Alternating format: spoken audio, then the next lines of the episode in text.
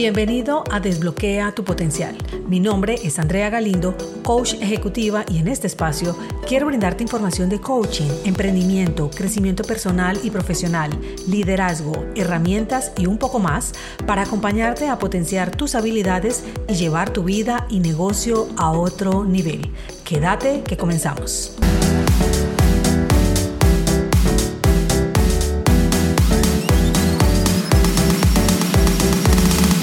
He estado estudiando durante un buen tiempo acerca de las emociones, luego de tener ese episodio de ansiedad y he encontrado información que he comprendido y puesto en práctica, por lo que me atrevo a compartirte al respecto, pues ha generado en mí efectos positivos que me parecen relevantes dártelos.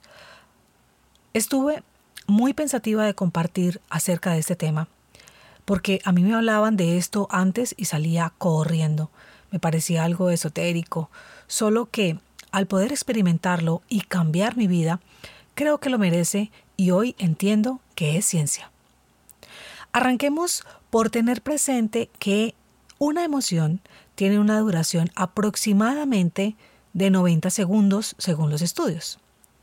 Cuando permites que esta emoción se prolongue por semanas, se convierte en un estado de ánimo ya lo he mencionado antes. Si sigue permaneciendo durante meses, se permea en tu temperamento y hace parte de tu personalidad, de tu estado de ser. Y finalmente, si pasan años, se refleja como un resentimiento. Re, devolver, volver a sentir el sentimiento. Y ya sabes que cuando esto sucede, tu cuerpo repite la escena como si estuviera sucediendo. Has estado reforzando el ciclo de pensar y sentir tantas veces que se volvió familiar para el cuerpo. Cuando ya no deseaba estar más empleada y me llegaba la hora de iniciar a trabajar, mis emociones eran las mismas, desgano, aburrimiento, rabia, frustración y al poco tiempo, ¡boom!, comenzó la ansiedad. Era un circuito emocional repetitivo del cual no me hice consciente y me dejé absorber, razón por la cual acudí a la opción del psiquiatra para estar medicada y poder reducir la actividad neuronal, lo cual me hacía permanecer en un efecto sedante que me aislaba de una realidad que para ese momento no quería aceptar. Las emociones son la alarma que nos avisa que algo está pasando y ¿qué hacemos? Las ignoramos.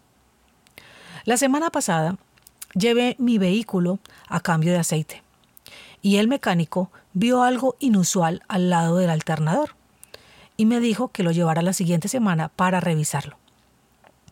Pues al siguiente día, la batería empezó a aparecer en el tablero. Se me apagaba la radio y no entendía por qué. Al segundo día, ya casi llegando a mi casa, el icono de la batería se encendió de nuevo en el tablero y de repente voy a voltear y la dirección quedó bloqueada. No giraba por poco y me monto por un barranco. ¿Qué pasó? Justo el alternador. Que si eres como yo que no tiene ni idea de mecánica y la verdad he mostrado poco interés por ello y mi esposo se ríe de mí, no sabía para qué servía. Y pues con esto aprendí que su función principal es convertir la energía mecánica generada por el motor en energía eléctrica para cargar la batería y alimentar los sistemas eléctricos del vehículo mientras está en funcionamiento. Por eso me alumbró la batería en el tablero y como la ignoré, pude haberme estrellado. ¿Para qué te cuento todo esto? Para recordarte de nuevo que las emociones son las que nos dan los avisos, así como me apareció la batería en el tablero del carro, y cuando las ignoramos se manifiesta en un daño en el cuerpo, es decir, una enfermedad, que para el caso del carro, haciendo la analogía, el daño fue en el alternador. Si hoy no te haces consciente de tus emociones, espero que con esto que te estoy contando las tengas en cuenta pues cuando te sincronizas con ellas, es decir, escuchas sus alertas, podrás generar cambios que te pueden evitar enfermar. Todas las emociones son relevantes, solo que a mi consideración hay que prestar más atención con las que vibras bajo, las primitivas o básicas como la ira, la tristeza, la vergüenza, frustración. ¿Vamos bien? Creo que sí. ¿Y para qué prestar atención a estas emociones? Para poder cambiarlas por unas de alta vibración. Hay un libro llamado Deja ir de David Hopkins, quien luego de diferentes investigaciones estableció una escala emocional con su respectiva vibración que estipuló en este libro. Y quiero describírtela para que entremos en esa sintonía.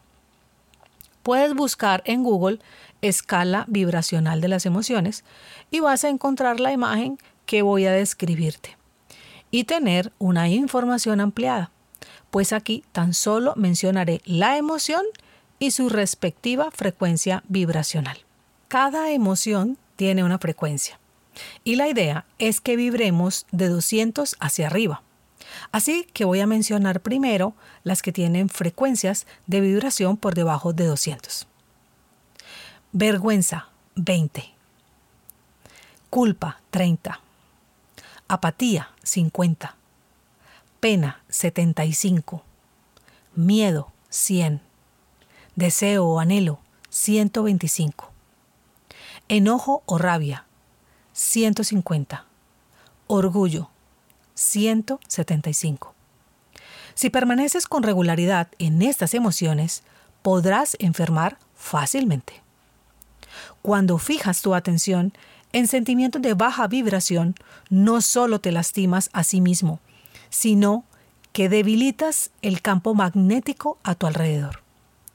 Por el contrario, si la vibración de una persona es alta, fortalece el campo magnético de las personas a su alrededor, creando un entorno armonioso y pacífico. La oportunidad de sanar es elevando tu vibración. Vamos con las que tienen frecuencia de 200 hacia arriba y que es donde es favorable permanecer para no enfermar. Coraje, 200. Neutralidad, 250. Voluntad, 310. Aceptación, 350. Raciocinio, 400. Amor, 500. Alegría, 540. Paz, 600. Iluminación, mayor o igual a 700. Este es el nivel más alto de la conciencia humana, donde la humanidad se funde con la divinidad. Este nivel fue el que tuvo Krishna, Buda, Jesús. Al conservarte vibrando en emociones de alta frecuencia, dejan de activarse juntas las células nerviosas que antes lo hacían para establecer tu antiguo yo. Entonces, en vez de estrés, pasas a la autorregulación. En vez de contracción, pasas a expansión. En vez de enfermedad, a la salud. En vez de incoherencia, a la coherencia, entre otro tanto. Te podrás preguntar cómo sé en qué frecuencia estoy vibrando la mayor parte del tiempo. Fácil. Revisa cómo son tus interacciones con otros. ¿Qué tal está tu vitalidad? ¿Qué pensamientos y emociones son los que más aparecen en tu día a día? Todo es un reflejo de lo que tienes adentro, de tu vibración. Si quieres manifestar un cambio en tu mundo exterior, comienza por cambiar la frecuencia con la que vibras. Como dice un pasaje bíblico, no puedes echar vino nuevo en odres viejos. Limpia la señal de tu Wi-Fi.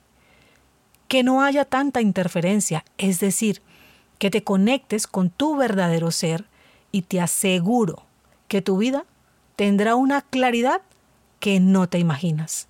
Te sentirás en total plenitud y mejores cosas te vendrán. ¿Qué te puedo sugerir? Medita.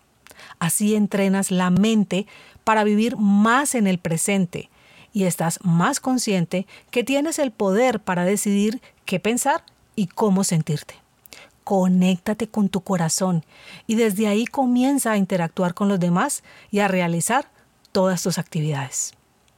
Esto es Desbloquea tu potencial, un espacio patrocinado por Conecta Coaching Group. Nos encontramos la próxima semana para seguir expandiendo tu conciencia. Chao, chao.